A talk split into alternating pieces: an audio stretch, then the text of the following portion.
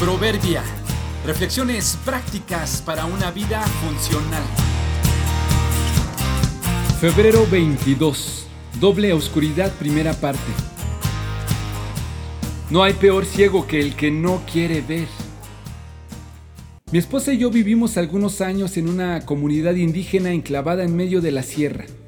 Nuestro llamado era ayudar en todo lo que fuera posible para que la gente de esa comunidad tuviera un estilo de vida diferente, principalmente espiritual, y partiendo de ahí mejorara también su condición física. Justo viviendo allá, el gobierno instaló grandes torres en las montañas e hizo llegar la electricidad.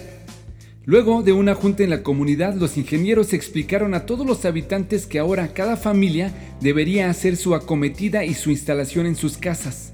Eso nos dio la oportunidad de enseñar a una persona de la comunidad aspectos básicos de electricidad y ayudar a muchas familias haciéndoles su instalación y probar que funcionara bien con una pequeña planta eléctrica que funcionaba con gasolina. Casi todos los habitantes estaban contentos y alistándose para la llegada de la electricidad a sus casas, excepto un anciano que simplemente no le interesaba tenerla.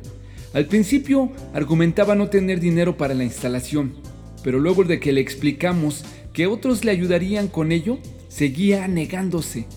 Cuando platiqué con calma con él, me decía con orgullo, yo no necesito nada de esas cosas, ¿para qué? Si toda mi vida he vivido así.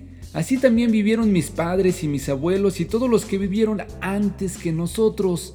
Eso no es necesario para la vida. Su esposa, que de principio estaba de acuerdo con él, poco a poco aceptó la idea y trataba de convencerlo explicándole que con la luz eléctrica ya no se tropezarían por las noches tratando de encender su vela y ya no correrían el riesgo de un incendio y además ahorrarían dinero. Un día, mientras intentábamos convencerlo, pasó de la negativa a la necedad y sencillamente me dijo que no quería la luz. Nací cuando estaba oscuro y he vivido siempre así.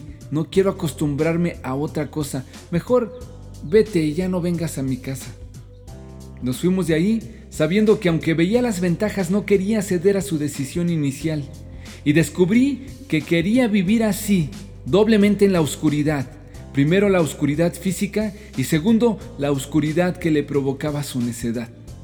Cuida que tu necedad no solo te cierre tus ojos, sino que también te cierre el corazón. No respondas a los argumentos absurdos de los necios o te volverás tan necio como ellos. Proverbios 26:4